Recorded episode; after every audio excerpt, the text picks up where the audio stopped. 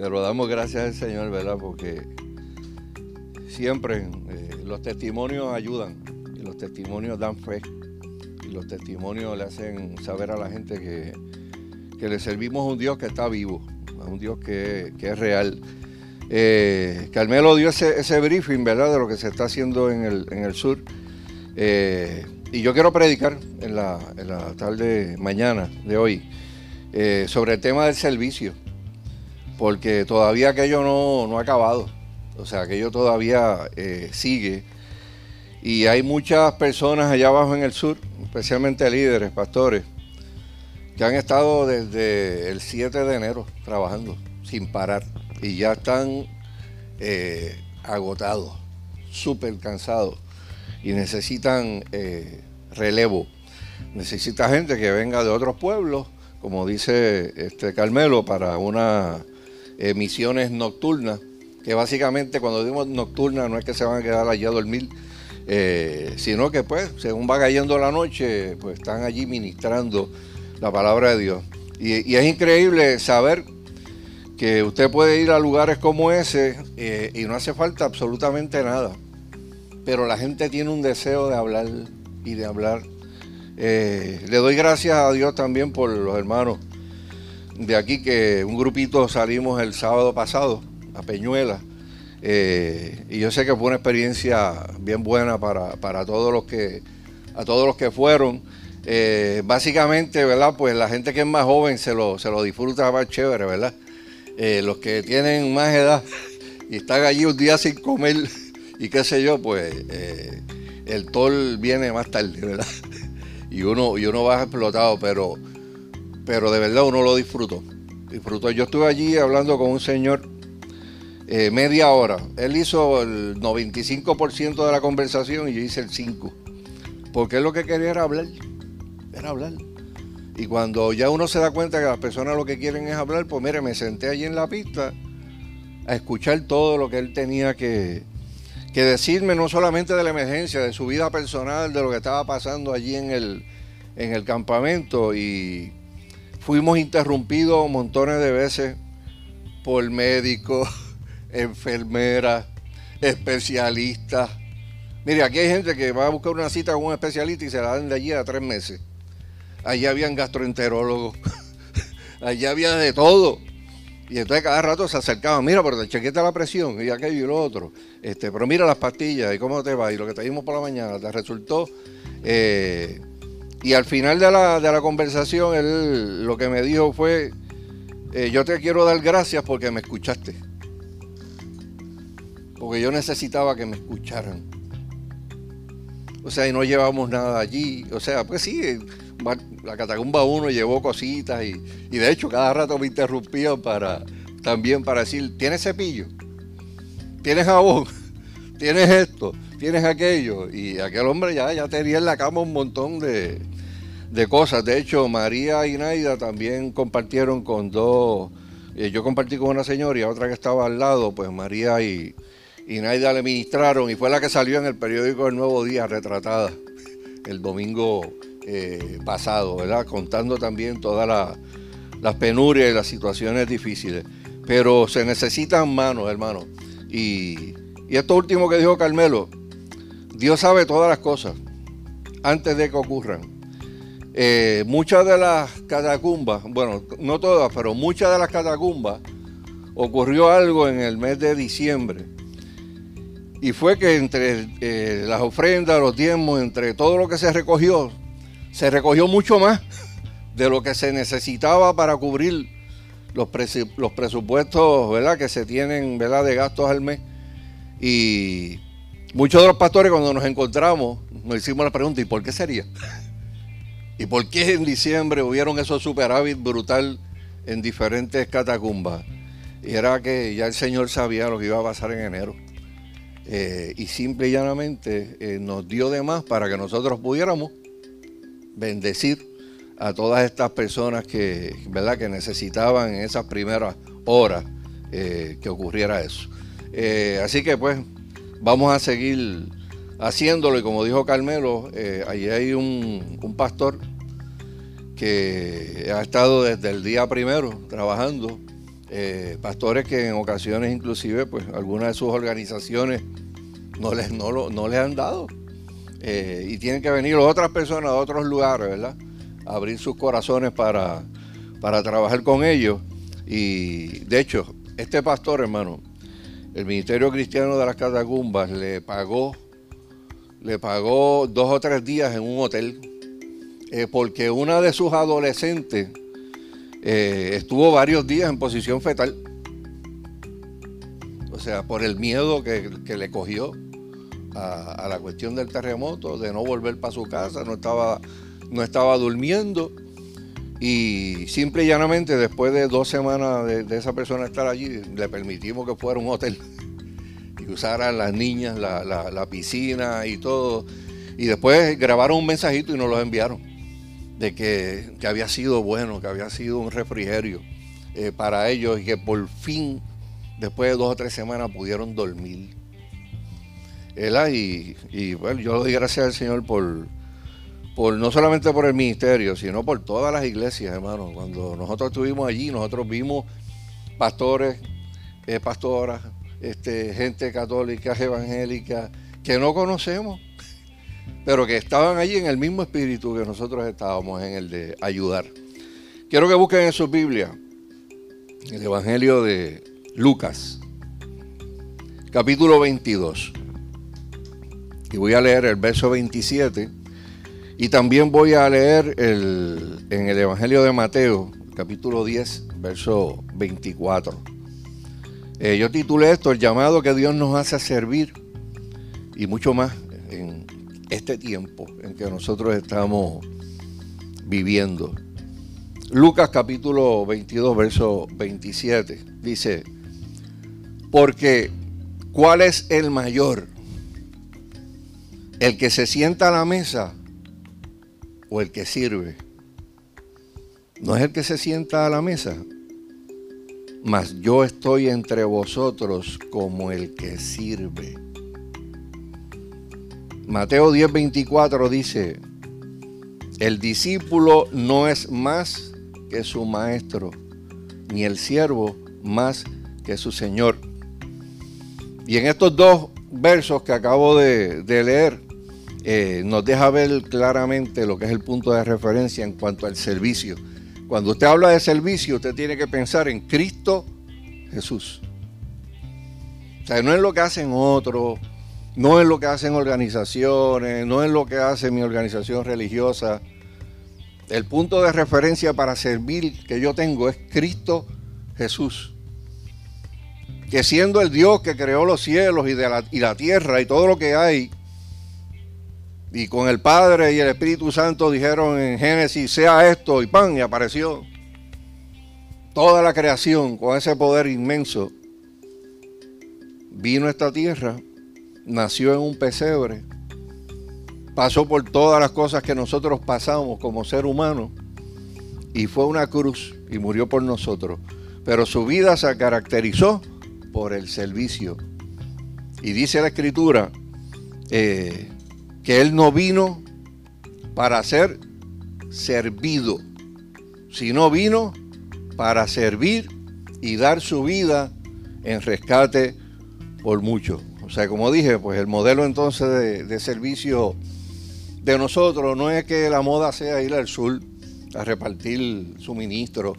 Y yo lo voy a hacer porque si lo hago me siento chévere, pues eso es lo que está cool en este momento. No, nosotros estamos yendo allí porque nosotros queremos ser imitadores de Cristo Jesús.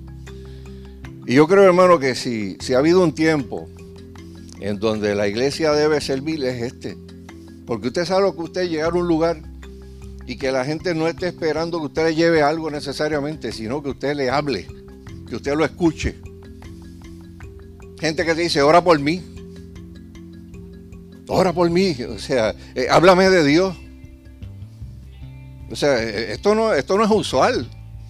Lo, inusual es ir a la calle, buscar gente que, tiene el corazón endurecido, tratar de presentarle el Evangelio. Pero que tú estés en un tiempo histórico, en, cuatro o cinco pueblos del sur, donde la gente te está diciendo, háblame de Dios. Háblame de la promesa de Dios. Ah, ah, yo quiero tener paz. ¿Cómo yo puedo encontrar paz? yo necesito que tú hagas eso por mí. Es un tiempo único, tiempo de, de verdad, de llegar a ser sal y llegar a ser luz. Eh, de hecho, nosotros tuvimos una reunión ayer aquí, de todos los pastores de, la, de, las catacumbas, y tuvimos la oportunidad de escuchar un montón de testimonios, ¿verdad? De, hermanos como la catacumba de Ponce, que se convirtió en un centro de, acopio, y allí pues ven las necesidades, y, de hecho quiero decir que cuando todo esto comenzó, pues eh, nosotros queríamos, ¿verdad?, ayudar y de alguna manera pues uno eh, es responsable, ¿verdad?, con las finanzas de la, de la iglesia. Y, cuando Carmelo pues me expresó su inquietud de ir, pues yo dije, bueno, pues vamos a mandarlo dos semanas este, para allá para, para que bregue con la, con la situación. Pero después el ministerio me dijo, no, es que dos semanas este, es mejor mandarlo más tiempo. Eh, y que entonces no solamente coordine cosas acá de, a nivel de una iglesia local, sino que coordine para toda la, catacumba. Y el simple hecho de que él está allí, pues quiere decir que no se le lleva el doble a nadie nunca, o sea, se le va a llevar lo que necesita cada uno. Eh, se pueden distribuir los cultos, se pueden distribuir las visitas de las catacumbas a diferentes lugares para que se pueda llegar a todos los lugares a la misma vez, ¿verdad? Sin duplicidad de, dar ni duplicidad de cosas que se vayan a, a ministrar y ha sido una bendición. Y de hecho, este, eh, quiero decirle a Carmelo que le echaron 20 mil flores ayer en, la reunión de pastores, ¿verdad? Por el, por el trabajo, por el trabajo que ha hecho, ¿verdad? Durante estas dos o tres semanas, ¿verdad? Eh, y nosotros le damos gracias a Dios por eso, hermano. Pero eh, la administración de, nuestro presidente, Hernando, ayer, pues, iba dirigida a que todo el mundo se envuelva en el esfuerzo. Y no necesariamente todo el mundo puede ir allá. Pero nosotros pues, dimos, o sea, eh, estamos continuamente orando por lo que está ocurriendo eh, allí. Estamos, eh, o sea, coordinamos cualquier ayuda de persona que llame de allá y pues necesita esto, pues se llama Carmelo, Carmelo va a la catacumba de Ponce, busca lo que tiene que buscar, lo lleva al lugar de la, de la necesidad.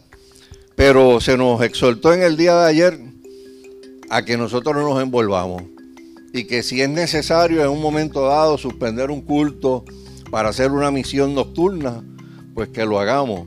Eh, y de hecho, Nando ayer pues trajo una, eh, una historia, ¿verdad? Este, que la, básicamente es una comparación, parece que él era fanático de la lucha libre, este, en sus tiempos de erillo y hablaba ahí de algo que solamente, bueno, los varones que veían lucha libre se acuerdan de esto. Una cosa que le llamaban el relevo australiano. Y el relevo australiano era cuando estaba cayendo encima a alguien. Está Carlito Colón y se arrastraba así para que le dieran la mano, para el otro entrar y darle el, relevo, ¿verdad? Y él decía, wow, se necesita el relevo australiano, tú sabes, en este, en este tiempo, ¿verdad? Porque el relevo genera energía y fuerza. Ah, tú le diste la mano al otro, el otro entró, te estaban acabando, pues el que entró ahora entra con fuerzas nuevas para caerle encima al otro y qué sé yo qué, y se ganó la pelea, ¿verdad? ganó la lucha. Y decía, wow, hay muchos hermanos que están bien agotados en el sur, bien agotados. O sea, y, lo expresan. O sea, y la gente se va drenando este, poco a poco. Y por eso, pues no toda la carga debe ser sobre todos los pastores que están en el sur. Es verdad que están más cerca pero es necesario que los del norte, los del centro, los del oeste bajen también para darle un relevo a esa gente, ¿verdad? Eh, de hecho, hermano, todos estos fenómenos naturales que nos, que nos impactan a nosotros eh, nos dejan unas enseñanzas bien profundas, bien profundas, ¿verdad? Yo no sé cuántos se acuerdan, hace 15 años atrás en, en los Estados Unidos pasó uno de los huracanes más destructivos, categoría 5, que dejó pérdida de vidas y propiedades y todo el mundo aquí a través de CNN, del canal del tiempo, estaba conectado. Yo no sé cuántos se acuerdan de Katrina eh, y de los visuales de Katrina. O sea, que habían ancianos sacando una, pieza de ropa por una ventana. porque estaban en la parte de arriba de una casa y aquello estaba inundado completamente, helicóptero de la, de la Guardia Costanera, de la Guardia, eh, de la, eh, lo que son ejércitos, ¿verdad? Eh, allí haciendo eso. Y, era bien loco. De hecho, eso entró un martes 23 de agosto y terminó todo el miércoles 31 de ese mes. O sea, fueron nueve, nueve días corridos, o sea, de inundaciones, de aquello, de lo otro, y los diques se seguían rompiendo y entraba el agua a, parte de la, del casco histórico este de Nueva Orleans. Eh, y yo, todavía recuerdo eh, un, estadio que había allí, o un coliseo, que había la gente por, montones. Y de hecho, eso se, ganó el presidente Bush eh, pasó por una situación parecida a la que está pasando la gobernadora ahora, porque en esa área de allá abajo casi todos eran afroamericanos. Y obviamente esa gente estaba piñada, eh, este, básicamente pasando las penurias más grandes. E hicieron un reclamo al gobierno federal de que había la necesidad de que hubiera una ayuda allí tremenda. Y yo, recuerdo que yo, yo di esta ilustración, ¿verdad? Hace como 15 años en una predicación, pero la quiero contar de nuevo en el día de hoy. De un testimonio de una persona que nos dramatiza esto de lo que es el servicio. Y me refiero a un, a un pastor canadiense, eh, pastor Rudy, que con su esposa Rose estaban en Canadá comodísimo y de momento prenden el televisor y comienzan a ver todo lo que está pasando en Nueva Orleans. Y, cada vez que veían esas escenas su corazón se, lastimaba cada vez más y más y se miraban y estamos en Canadá, estamos bien, ¿qué nosotros podemos hacer para ayudar a esa gente? Y, y como ocurre en algunos momentos con algunas personas, dijeron, mira, vamos a renunciar y vamos a mudarnos para Nueva Orleans. Sacamos un pasaje y nos vamos para allá. Y llegamos allí y decimos en qué podemos servir. Eso no lo hace todo el mundo. Pero hay gente que se atreve a hacer ese tipo de cosas, ¿verdad? Eh, él pues era, era pastor en una iglesia. Eh, habló con los ancianos, le dijo, yo creo que yo tengo que renunciar porque es que ya, esto yo ya no aguanto esto. Yo necesito ir allá con mi esposa a ayudar. Y obviamente pues se movieron, ¿verdad? Llegó a la iglesia bautista de Williams Boulevard y le dijo a aquella gente que estaba allí, heme aquí, aquí yo estoy. Para trabajar en lo que sea, aquí yo estoy, ¿verdad?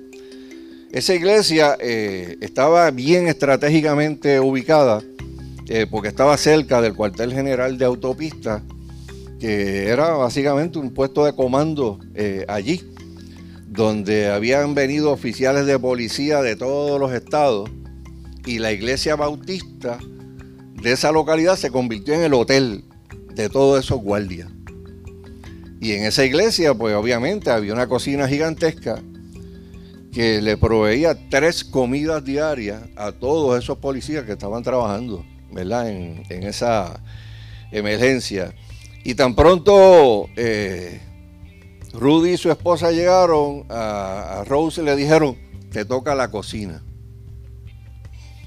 Y ella dijo, amén. Y al pastor Rudy dijeron, te toca bregar con la basura y limpiar los zafacones.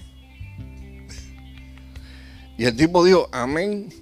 Este, pero tú sabes, este, eh, dijo, oh, párate, bueno, yo, yo bajé del Canadá este, yo tenía otra idea, ¿verdad? Yo quería servir, pero transportando los zafacones esos gigantescos de, basura, ¿verdad? Eh, y dijo para sí, wow, yo no tenía eso necesariamente en mente cuando vine para, para acá. Eh, porque de hecho, eh, cuando el tipo, ¿verdad? Recibe ese llamado el tipo eh, tenía una colección de armas antiguas, puso un clasificado, sacó dos o tres mil pesos y yo, ahí, ahí está el pasaje. Y las primeras semanitas de, quedarme en un hotel en Nueva Orleans y que tú llegues allí y te manden a bregar con la basura, ¿verdad? Porque como que no era una cosa un servicio muy, muy bonito, este, ¿verdad? Memorable. Eh, y el tipo, pues, dije, wow, Señor, yo no vine aquí para esto, pero si esto es lo que yo tengo que hacer, pues yo voy a bregar con la basura. Eh, y de hecho, habían reglas de cómo manejar la basura. Eh, se decía, le decían a la gente, pues mire, hay desperdicios sólidos que van por unas bolsas, pero los desperdicios líquidos van, no, pueden echarlo en las bolsas de basura. Pero siempre en los lugares hay gente que se olvida de las reglas. Y, el tipo dice que pues, llegando allí, su primer día de, de, trabajo, le dan una bolsa gigantesca, se la echa encima, y entonces nota como que está media gelatinosa se la echó encima y antes de que llegara al zafacón, la bolsa explotó. Explotó. Eh, un bautismo de, de con caldo, arroz, gravy, de las papas majadas, sobrantes de refresco, grasa. De arriba abajo. Eh, y él dice, wow, que, que lo veía allí y de momento el tipo estaba arrodillado allí llorando como un nene. ¿Sabes? Porque fue como una, como una... Wow, entonces para acabar de completar esto, esto, tú sabes. Eh, pero después de, que lloró y terminó de llorar, le dijo, Señor, si tú quieres que yo trabaje en la basura, yo voy a hacer eso. Yo voy a hacer eso. Eso fue un jueves.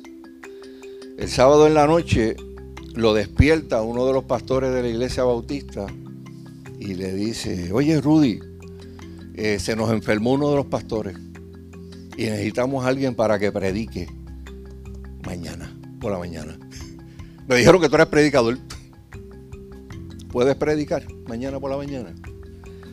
Y pues obviamente el tipo dijo que sí. Eh, predicó en una iglesia bautista eh, inmediatamente de ahí para abajo fue ponerlo a ministrar y terminó dirigiendo una iglesia bautista que tenía un curso para bregar con voluntarios en casos de desastre. Y fue una de las figuras prominentes de preparar gente para que bregaran con toda la secuela de lo que pasó después del huracán Katrina. Pero todo comenzó con un bautismo en desperdicios líquidos. Porque cuando Dios quiere que uno sirva, uno no tiene que decir amén. No importando lo que sea. Porque para el Señor no hay trabajo indigno. Si usted lo manda a recoger basura, usted recoge basura. ¿O usted cree que el que le pasa un mapa o le pasa una escoba a una iglesia se va a quedar sin recompensa cuando llegue ahí arriba? Todos los trabajos son dignos. Pero a veces Dios prueba los corazones para ver dónde tú estás. ¿Verdad? Y el llamado, ¿verdad?, del Señor para, para nosotros es que nosotros entendamos que si queremos ministerio, tenemos que servir. O sea que no hay otra opción. Si tú quieres ser un verdadero seguidor de Jesucristo, tú tienes que servir. O sea, Cristo presentó eh, y caracterizó su ministerio como, como uno, como dije, que no vino a ser servido, sino a servir. Y el camino a cosas grandes en esta vida solamente es a través del servicio. ¿Usted quiere llegar alto? ¿Usted quiere que Dios lo coloque en lugares bien tremendos, estratégicos en el país? El camino de comienzo es servicio. Como decía eh, Batista, el que no sirve, no sirve. O sea, usted quiere servir y usted quiere que, la gente diga, wow, que pues, sirva, ¿verdad? Sirva a los demás. Y yo quiero compartir unos principios que son no negociables y están relacionados al, al servicio. El primero de ellos es el siguiente. El servicio es solo para aquellos que han conocido verdaderamente a Jesús. Porque solamente la gente madura y sólida en Cristo son los que pueden entender y pueden servir. La gente que es débil, la gente que es inmadura, la gente que es carnal, solamente quiere que le sirvan. Solamente quiere que le sirvan. Pero cuando usted madura en el Señor, cuando usted tiene un encuentro personal con Jesucristo de verdad, usted quiere servir. Usted quiere servir. Dios le pone ese deseo en el corazón. Aparte del sacrificio de Cristo en la cruz, la mejor enseñanza que Dios nos dio fue la de humildad. O sea, si usted va al libro de, Juan, en el capítulo 13, y, ve del verso 1 al 5, no lo vamos a leer, es la, es la parte donde Jesús le lava los pies a sus discípulos. Y esto, ¿verdad? Cuando usted lee esos cinco versos, pues usted puede entender de ellos que Jesús conocía el tiempo, espérate, ya el tiempo llegó, ya estamos en las últimas partes, en las últimas horas de mi ministerio terrenal. Y antes de yo irme de esta vida y ir a aquella cruz, yo le quiero enseñar a esta gente, que son mis discípulos, que son mis seguidores, una lección bien importante. Jesús los conocía, los amó hasta el final y quería dejarles una lección inolvidable. Y aún sabiendo él, Cristo, que era Dios, que tenía todo el poder, que tenía toda la autoridad, conociendo aún todas esas cosas, se puso una toalla al cinturón y dijo, yo le voy a lavar los pies a todos ustedes. ¿Qué aprendemos de ese, de ese ejemplo, hermano? Eh, todos los que son líderes, o vamos a, a decir todas las personas aquí que somos seres humanos, reconocemos que el trabajo en esta tierra y en este mundo eh, es un trabajo duro. Es un trabajo donde, y usted lo, experimenta en, en todas las órdenes de la vida, en los trabajos seculares. Eh, en esta vida no todo el mundo se pasa dándote gracias a ti por todo lo que tú haces. Hay gente que lo hace. Pero la mayoría de la gente tú te matas, haces esto y aquello y lo otro, y, y no, tú no estás recibiendo mucho reconocimiento y muchas gracias de, las personas. Eh, y si uno sabe que la vida es así, para uno no terminar amargado en la vida o con estrés o con coraje o con frustración, el mejor remedio para eso es uno vivir bajito, es vivir en humildad. ¿eh? Pero eso requiere, vivir en humildad requiere quebrantamiento requiere servicio. El servicio requiere que usted se humille. Porque servir es trabajo de esclavo. Y nadie quiere que le digan esclavo. Cuando usted ve ahora mismo la gente que hablan de pastores y de ministros, dice, aquí tenemos a los grandes siervos de Dios. Esa palabra en el, en el primer siglo no era así.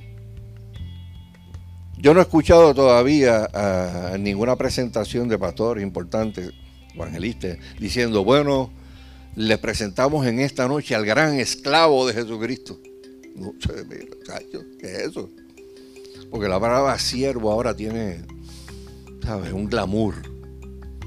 Pero los que leen la Biblia saben que siervo es estar quebrantado. Que siervo es andar bajito. El siervo es usted saber quién es usted y no esperar reconocimiento ni gloria de nadie, sino la recompensa del que está allá arriba. Segundo principio, solamente humillándonos a nosotros mismos en una forma constante es que podemos hacer el trabajo de, de siervo. Los discípulos se ofendieron cuando Cristo vino y dijo que le iba a lavar los pies.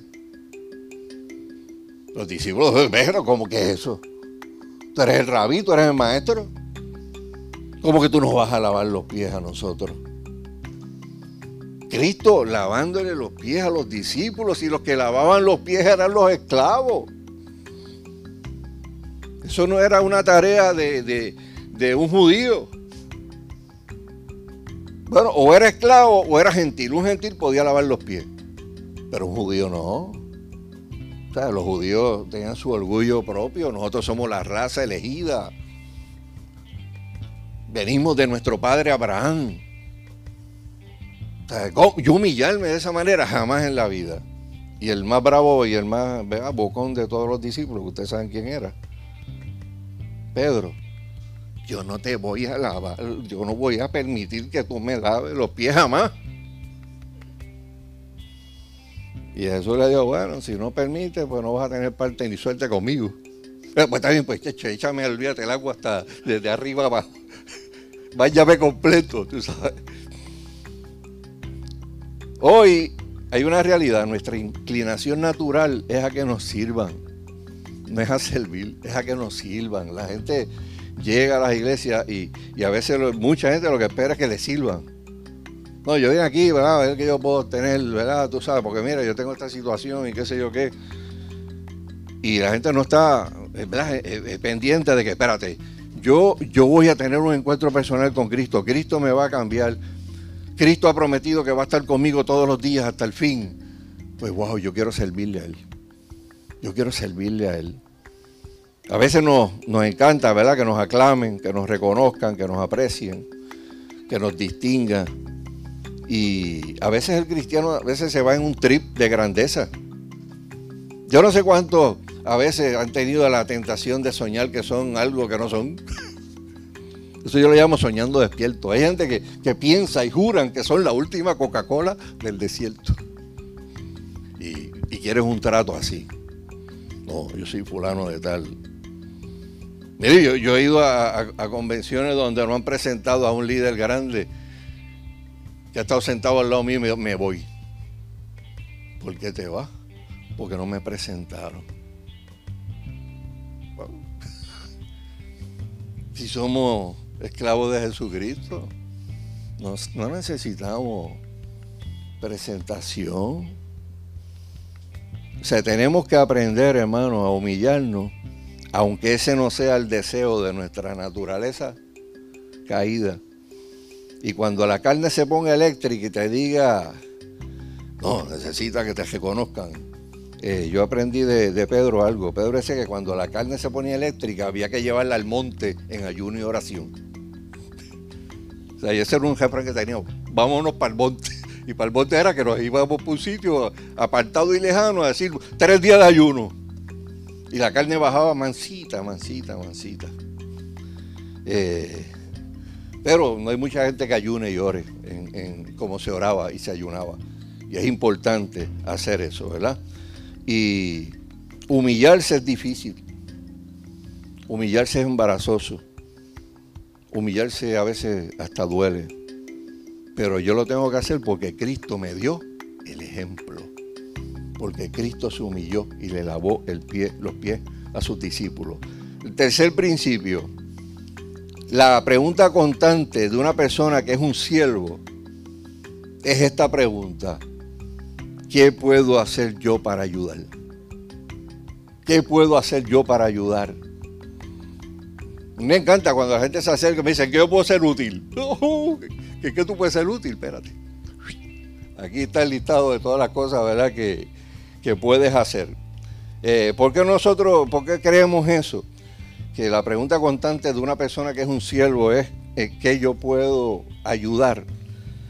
Yo no sé cuántos se acuerdan de este pasaje de las Escrituras, donde había un mendigo eh, que era ciego, que estaba en el camino de Jericó, y gritaba continuamente, y que lo mandaron a callar, el tipo seguía, no se paraba, y decía, Jesús, hijo de David, ten misericordia de mí. Y estaba ahí, ahí, ahí, ahí. Tú sabes, eh, ni los apóstoles pudieron callarlo. El tipo estaba pegado con eso. Y de momento, Cristo se le acerca. Y en Lucas 18, 41, Cristo pregunta esto. ¿Qué quieres? que te haga? ¿Qué quieres que te haga? Eso era una pregunta de esclavo.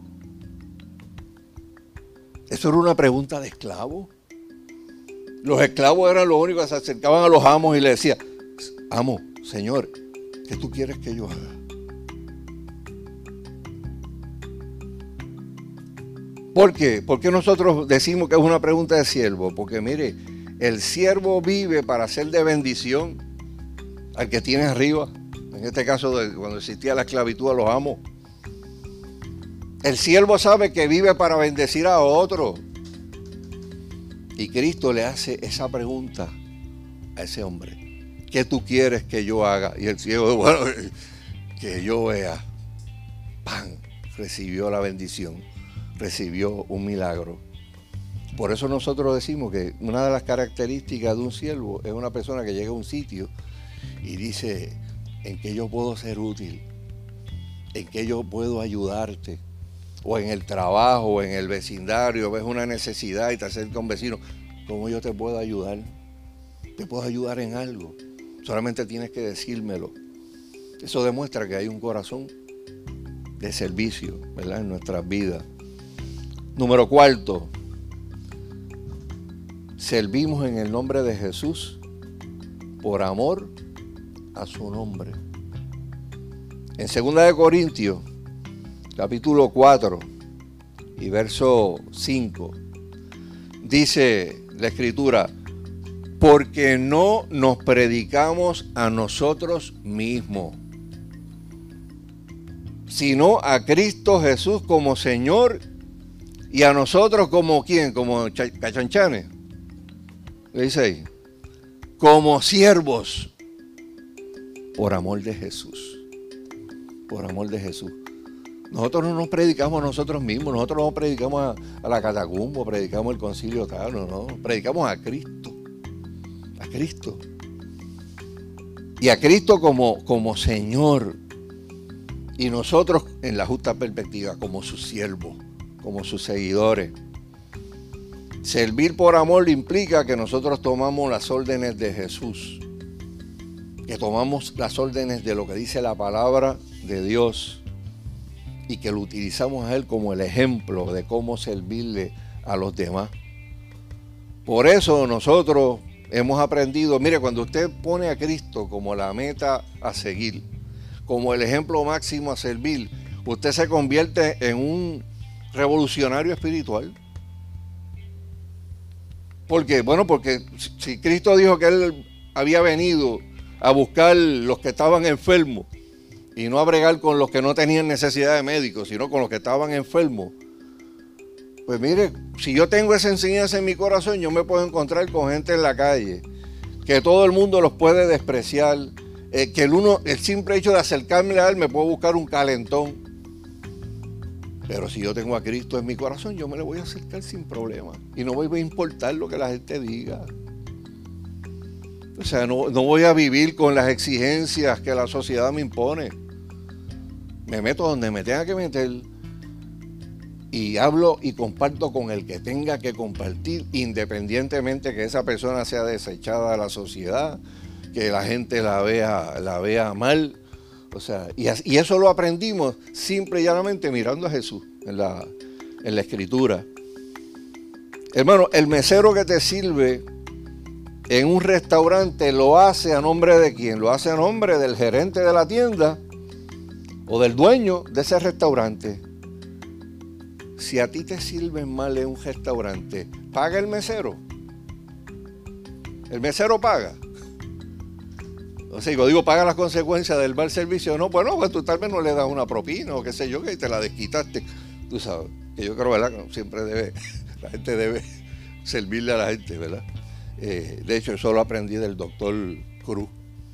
El doctor Cruz era un hermano pediatra de Arecibo, con un corazón bien, bien grande, que cuando había una necesidad en Puerto Rico de buscar gente que fueran abogados, eh, que fueran a Estados Unidos y se prepararan para defender casos aquí de cristianos que arrestaran y qué sé yo, y violación a los derechos civiles. Eh, le pagaba este, el curso a todos esos abogados. Entonces a veces, a veces me pagaba el pasaje a mí para que le velara a los abogados. Decía, mira, yo voy a invertir 5 mil o 6 mil pesos en enviar a estos cuatro abogados de Estados Unidos tres días para que cojan un seminario. Pero te quiero mandar a ti para que me los vele. para que lo cojan, que no se vayan a turistear. Tú sabes por qué. Entonces, pues, eh, las primeras veces fue con nosotros. Y Cruz decía, el obrero es digno de su salario. Y a veces cuando llegaba la hora ¿verdad? De, ir a los restaurantes y comer, eh, los abogados sacaban, cada uno sacaba un pesito y lo ponía así. Y y salía cruz, ¡pa! sacaba un billete de 20 o sacaba 30 pesos. Y los abogados se quedaban así. Decían, mire, ese que está ahí es un obrero y vive de propina. Así que vamos a tratarlo bien. Y de ahí en adelante, bueno, Cruz me enseñó eso. Cuando voy a, los sitios, este, eh, trato a la gente que me sirve bien, los trato bien. Y me lo enseñó ese, ese, viejito, ¿verdad? Eh, pero la, la realidad, hermano, es que cuando una persona te trata mal en un restaurante, después tú vas a internet, digo, nosotros no lo hacemos, ¿verdad? Espero yo. Pero yo conozco gente que va al internet y los queman y queman el restaurante. El servicio es fatal. No vaya nadie allí. Y cuando tú vienes a ver, se desacreditó el restaurante.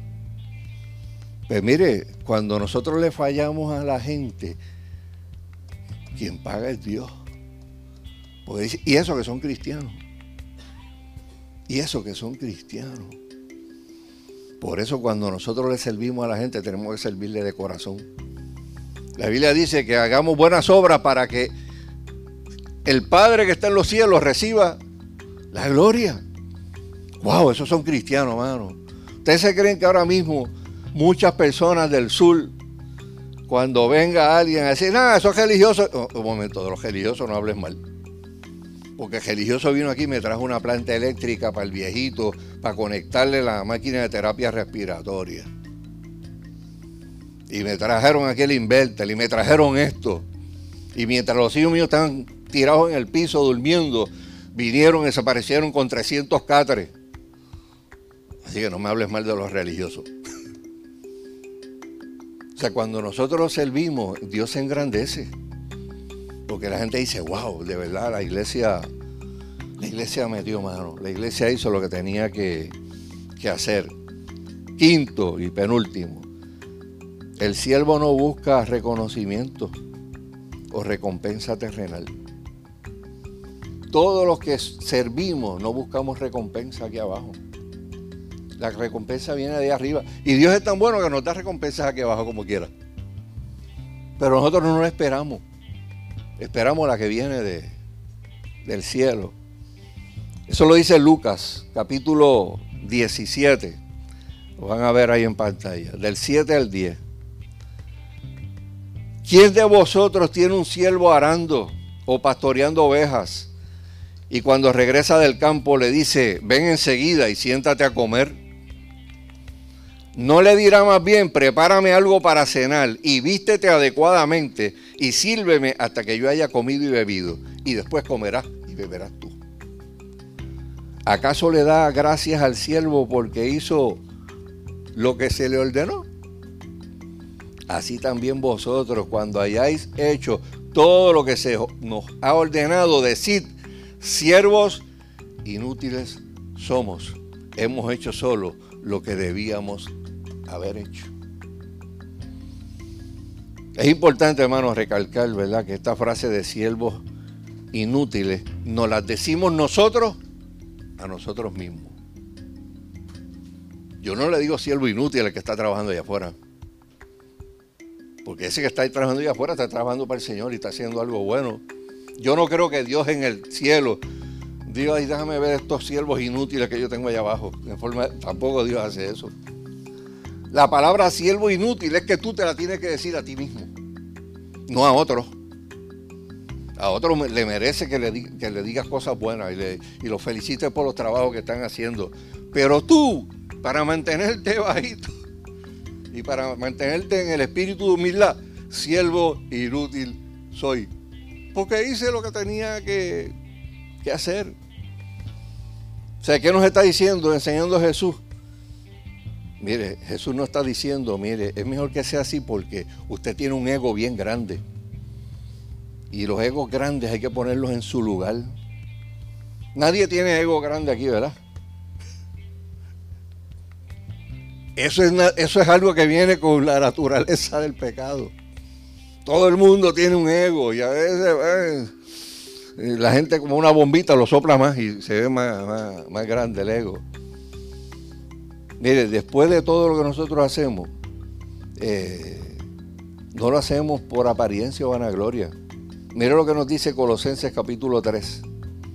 Colosenses 3, del 23 al 24. Y todo lo que hagáis, ¿cómo hay que hacerlo? De corazón. Como para el Señor y no para los hombres. O sea, tú no vas a llevar una ayuda al sur para que te vean con un camarógrafo al lado. Si el camarógrafo no va, yo no voy. O sea, de hecho, después de yo sacar 100 pesos de la cuenta de ahorro para llevar tres cajas de agua y aquello y lo otro, y no va a llevar un camarógrafo para que me se trate después subir la, foto a Facebook para que todo el mundo diga, wow, qué bueno es. Wow. Aquí dice que lo hacemos para el Señor y no para los hombres. Y mire lo que dice el 24, sabiendo que del Señor recibiréis la recompensa de la herencia. Es a Cristo a quienes servís. Todo lo que nosotros hacemos, la política de que nosotros nos enseñaron aquí desde que llegamos, es que la mano izquierda no tiene que saber lo que hace la derecha. Usted no tiene idea de la gente aquí que ha ayudado y ha hecho mil cosas y, y siempre me decían que nadie se entere. Que nadie se entere toda la gente que fue bendecida, gente que pudo estudiar, gente que pudo hacer un montón de cosas. Y hubo gente que era, toma para que estudie, toma para que pagues matrícula, toma para que hagas esto. Y siempre que nadie se entere. Esa es la política de usted, hacer algo y que la mano derecha no se entere de lo que está haciendo la izquierda. Porque tal vez el hombre no lo vea, pero ¿quién lo ve? El que está allí. Y entonces el que está arriba es el que da y es el que bendice a la gente. La Biblia los remacha en Mateo 25, del 35 al 40, cuando nos dice lo siguiente, Jesucristo, mire, cuando usted un día esté sentado frente al Señor, usted no le van a preguntar este, si usted iba a una iglesia grande, si iba a una iglesia chiquita, este, el Señor le va a decir, mira, ven acá, yo quiero saber cuántos dones tú tenías. Nada de eso. Cuando usted esté parado frente al Señor, le van a hacer estas preguntas que voy a leer ahora. Y más vale que usted tenga respuesta para esas preguntas. El Evangelio no es complicado. El Evangelio no se trata de usted hacer cosas grandísimas para el reino de los cielos. Mire lo que dice del 35 al 40. El Señor dice, porque tuve hambre y me disteis de comer. Porque tuve sed y me disteis de beber. Fui forastero. Usted sabe lo que quiere decir forastero, ¿verdad? Extranjero, inmigrante fui forastero y me recibiste. Estaba desnudo y me vestisteis. Enfermo y me visitasteis. En la cárcel y vinisteis a mí. Y entonces los justos les responderán diciendo, Señor, ¿y cuando te vimos hambriento y te dimos de comer? o te vimos sediento y te dimos de beber. Y cuando te, dimos, cuando te vimos como forastero y te recibimos, o desnudo y te vestimos. Y cuando te vimos enfermo o en la cárcel y vinimos a ti. Mire, ¿qué va a decir el Señor? Respondiendo el rey les dirá, en verdad os digo que en cuanto lo hicisteis a uno de estos hermanos míos, aún a los más pequeños, a mí me lo hicisteis. Cuando usted le da comida a alguien allá que tiene hambre, usted le está dando comida a Cristo. Cuando usted le da de beber a un sediento, usted le está dando de beber a Cristo. ¿Y qué nos hace ver esto también, hermano? Eh, eh, el concepto de la, de la dignidad que tiene el ser humano. La sociedad de nosotros cataloga a la gente por los que tienen, los que no tienen, los que son de diferentes clases y qué sé yo. Para Dios somos todos iguales. iguales. Y cuando uno dice, el Señor dice, mis hermanos, estos hermanos míos, estos pequeños, está diciendo que la imagen de Dios está en todo el mundo. Esa imagen el pecado la distorsionó. Y por eso hay que predicar el Evangelio. Para que la gente pueda convertirse al Evangelio, pueda entregarle sus vidas a Cristo. Pero el borracho que está en la esquina tiene la imagen de Dios. ¿Fue creado a la imagen de Dios? Sí, fue creado a la imagen de Dios. El adicto que está arrastrado hasta lo último, ¿tiene la imagen de Dios? Sí, tiene la imagen de Dios. Fue creado a la imagen de Dios. El pecado le distorsionó esa imagen. Y por eso está enviciado, haciendo 20 mil cosas bien, bien terribles. Por eso a mí me enseñaron, mira, cuando uno mira a la gente, nadie, nunca mires a nadie por encima del hombro. Nunca. O sea, porque tú no sabes lo que va a pasar mañana. O sea, yo he visto a gente que estaban ayudantes legislativos, tipo, tú sabes, que eran cachanchanes en la Cámara de Representantes. Y he visto a esa gente pidiendo luz, eh, pidiendo chavo en una luz. Una vez lo dije, ¿verdad? Una, persona que nos ayudó muchísimo eh, cuando se, discutía el proyecto del Código de Salud Mental el tipo estaba allí y nos ayudó, pero por un montón. Eh, mira, vamos a hacer esta enmienda. Y era, era un ayudante especial de un representante. Y un día voy, cuando mami vivía en Villa España, voy bajando por allí por la Jesús de Piñero, me paro allí en la luz y viene este tipo. Y, y me mira. Eres picón, ¿verdad? Ya pues, me conocen, ya ver de dónde me conoce. Y yo le decía. ¿tú no te acuerdas de mí? que me voy a acordar si estaba hecho un garabato, tú sabes. Eh, pues, háblame, tú sabes, a ver si reconozco tu, tu voz. Eh, ¿Te acuerdas el proyecto tal de salud mental? Uh, lo miro. ¡Wow, hermano! ¿Qué tú haces aquí? ¿Qué pasó? Bueno, bro, tú sabes, la vida, que si aquello, mira, me pasó esta desgracia en la vida y me deprimí y mira dónde terminé. Y yo no estoy diciendo con esto que usted va a terminar así. Pero yo lo que estoy diciendo con esto es que no se puede mirar a la gente por encima del hombro porque el, pecado destruye a la gente, destruye a familias, deja, deja, deja huellas bien terribles de estragos y de dolor. Pero nosotros tenemos la capacidad para ponernos de pie y Dios tiene la capacidad para hacer cosas nuevas en nuestra vida. Pero siempre va a usar a alguien para que predique. Siempre, va, siempre que hay una historia esa de transformación brutal de una persona, siempre hubo alguien que sirvió. Siempre hubo alguien que sirvió. Y de hecho, lo, más, lo, más, reciente, ¿verdad? Que ya los hermanos lo, saben porque lo, lo, hemos testificado. Cuando estábamos allí, que él estaba allí en la esquinita esta de Maguayo, que íbamos a llevarle los cultos y qué sé yo, eh, el día que pasó aquel señor, que se paró allí con, un buen carro y qué sé yo qué, y se paró y mira qué bueno que están aquí. Y dio el testimonio de que durmió debajo del puente del expreso de Trujillo, que, va para Trujillo, pero que interseca allí con la, con la carretera número 3 yo me quedé así, en shock. ¿Cómo es posible que este tipo era el tipo que dormía, durmió durante dos o tres años debajo de ese puente? Deambulante. Deambulante. Su familia iba allí a, llevarle comida, pero papi, pero tú sabes, pero, porque tú estás aquí, tienes casa. El tipo estaba ido, se fue. Usted sabe lo duro que es, usted sabe que el país suyo duerme debajo de un puente.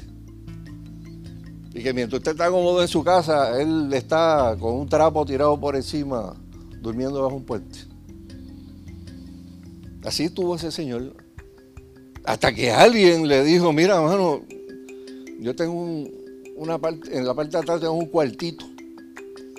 ¿Tú quieres que yo, si tú quieres, puedes dormir allí, te puedes ir a caminar por la calle y después que no me traigan más gente, pero puedes dormir en ese cuartito. Y le predicó el Evangelio. El tipo se convirtió. Y la locura que tenía encima se le fue, volvió a su familia. El tipo ahora tiene como 10 o 12 empleados, el tipo es un hombre de negocio. De hecho, había sido hombre de negocio antes, ¿verdad? Pero la locura se le fue todo como a Nabucodonosor. Se fue. Pero tuvo que venir alguien y servir.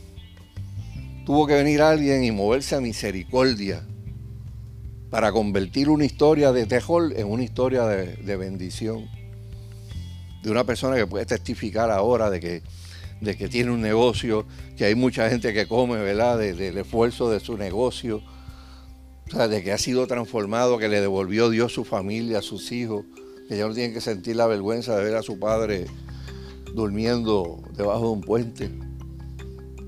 Eso es lo que Dios quiere, hermano, que nosotros hagamos, que seamos los servidores que cambien personas, que permitan que personas escriban unas nuevas historias. Y por último, sexto, el que es siervo no duda en honrar a aquellos que sirven. Las enseñanzas sobre este punto abundan en la Biblia. La Biblia habla de los que predican, de los que enseñan, que sean considerados y dignos de doble honor en otra ocasión, Pablo, hablando de Timoteo y Epafrodito, le dice a la iglesia en Filipa, a, los filipenses, eh, mira, te voy a enviar estos dos, eh, tenlos en alta estima, porque esa gente me ha ayudado a mí brutalmente. Cuando nosotros honramos a los que sirven y trabajan, estamos haciendo lo que el amor hace. El, amor, el que sirve no busca reconocimiento por lo que hace. Pero los que hemos servido, hemos sido servidos, los que hemos recibido bendiciones de otras personas, debemos ser pronto para dar gracias. O sea, ¿cuántos aquí pueden decir que han sido servidos por otras personas? Y que en los momentos difíciles de su vida hubo alguien al lado suyo. Y hubo gente que le dijo, yo voy a orar por ti, yo voy a estar contigo, entonces yo no te voy a dejar solo en esta, en esta prueba. O sea, debemos ser prontos para darle gracias a toda la gente que nos ha servido y ser agradecidos con las personas que están sirviendo en este momento. En el área azul hay mucha gente sirviendo en este momento. Y, y uno es agradecido cuando ayuda, de la manera que sea. Y uno es agradecido cuando uno reconoce que, wow, estas personas están desde, desde el primer día. De hecho, Nando ayer testificaba que que estaba, yo no sé qué día fue que hubo uno de cuatro y pico, de cuatro puntos y qué sé yo qué. Y, él dice, mira, yo estaba allí parado en un sitio y estaban dos o tres de allí, creo que era en Juanica, estaban sentados, estaban sentados allí. Y de momento escucho, uh, y ve, tan, tan, tan, tan, tan, tú sabes, el, cantazo. Y cuando, uh, ya el tipo, ya viene, ya viene, el que estaba sentado, viene por ahí. En cuestión de segundo, pam, pam, pam, pam, pam. Y, aquel parado que para, el piso voy ya mismo. Y el pastor, bueno, eso nosotros lo sentimos cada rato aquí, sentado allí tranquilo. Tú sabes, porque ya estaba cansado de, oír el, sonido, el sonido ese perturbador, ¿verdad? Que, que, es como el sonido, uno de los sonidos que hacen los huracanes. ¿Te no han oído esos soniditos? un sonido que es más de, agua cayendo. Algo que le para los pelos de punta a la gente porque sabe que esto es lo que viene por ahí es, destrucción. Termino diciendo esto, hermano. Nunca busques aplausos de la gente, ni del mundo. Porque los que aplauden del mundo, los que, los que reciben el aplauso del mundo terminan decepcionados. Porque el aplauso del mundo es efímero el mismo que te aplaude un día te mete el puñal por la quinta costilla, dos semanas más adelante. Porque el ser humano es, es así. Pero cuando tú recibes la alabanza del que está allá arriba, cuando tú oras por la noche y sientes una paz de que tú hiciste lo que tenías que hacer, tú sabes que el que está sentado en el trono te está mirando y se está sonriendo. Este hijo mío, esta hija mía, me agrada lo que hace y de alguna manera en el espíritu usted lo recibe. Usted sabe que, wow, Dios está contento con lo que estamos haciendo. Inclinemos nuestros rostros un momentito y cerremos nuestros ojos. Hermano, estamos en un tiempo de servir. Es un tiempo donde, donde nosotros debemos decirle al Señor, Señor, brega con mi carácter.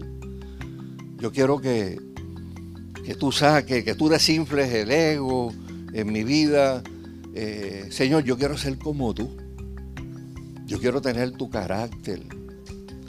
O sea, y, tú que le puedas decir eso de corazón, Señor, prepara mi corazón.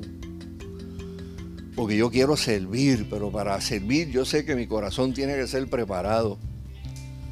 Y si tú le quieres decir eso al Señor en la mañana de hoy, yo te invito a que valientemente tú te pares de donde tú estás y vengas hasta aquí, para todos juntos, pues, como familia de, de fe que somos como gente que no tiene nada que esconder, como gente que somos transparentes, que no tenemos vergüenza ni miedo que la gente nos mire y, nos presentamos como gente, wow, yo tengo necesidad de Dios.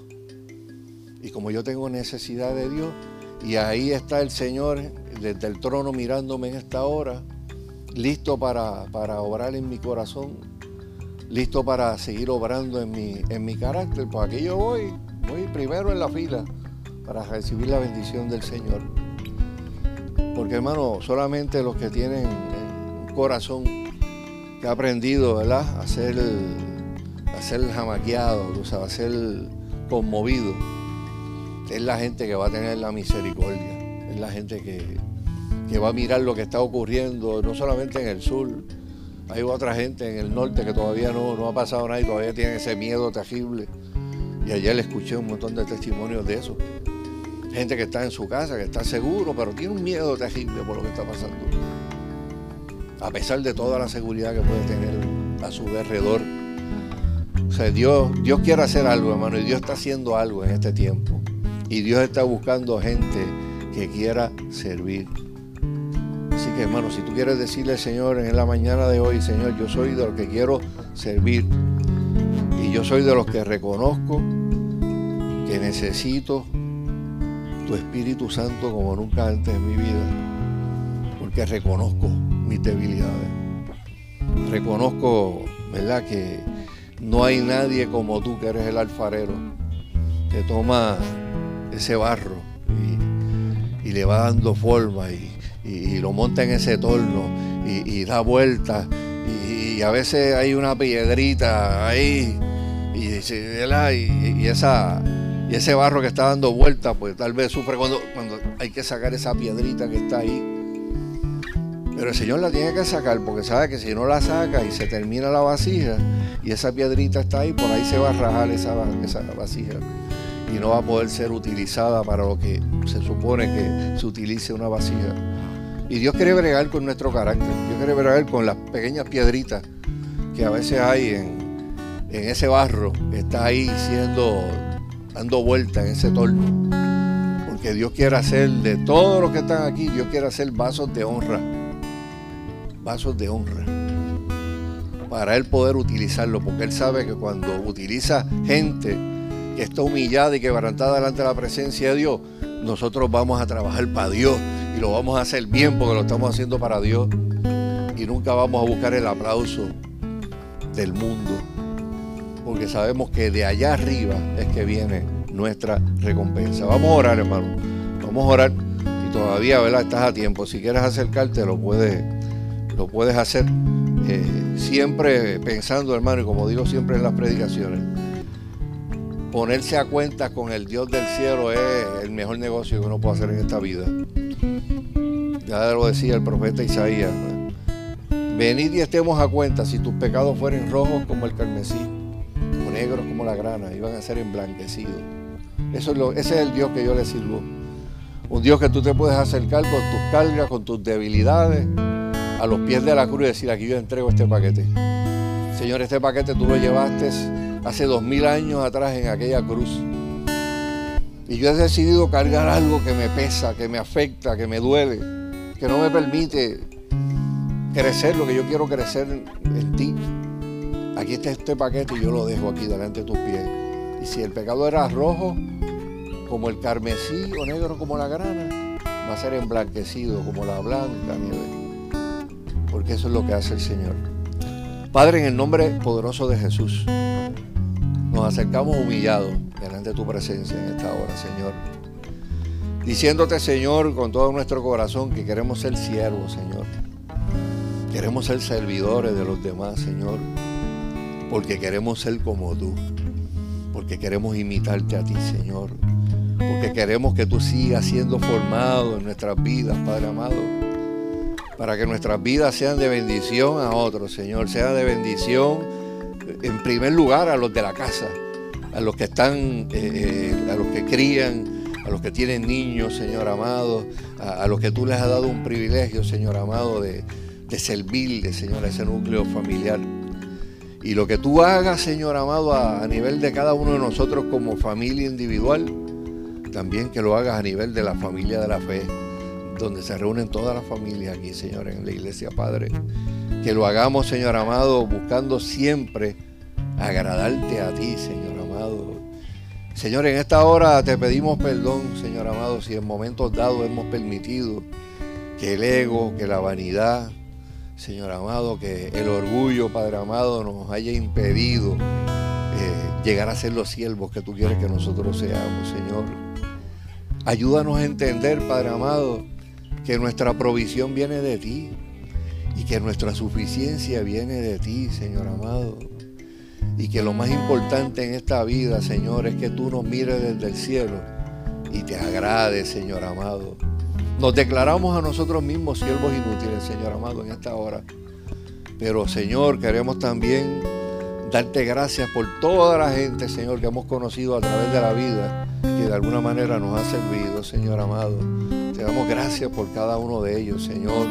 Ayúdanos también a estimular, Señor amado, a cada uno de nuestros hermanos, como dice tu palabra, a las buenas obras, Señor amado, al ánimo, Señor amado, a entender, Padre Celestial, de que no tenemos nada que temer, porque tú prometiste estar con nosotros todos los días hasta el fin del mundo, Señor.